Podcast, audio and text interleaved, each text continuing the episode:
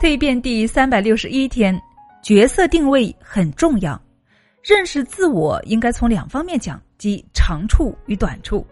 作为专业的职场人士，找准自己的角色定位非常重要。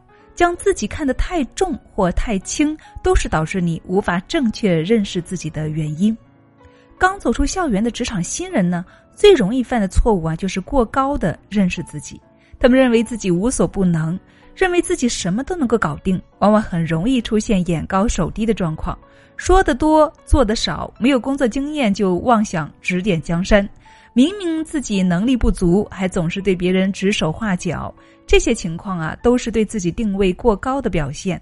还有一种人呢，喜欢看低自己，明明能力足够，也有丰富的工作经验。但每到分配工作的时候呢，总是寻找各种理由去推脱，说自己这也不行，那也不行，总是不敢担当，自然也就一直无法出人头地了。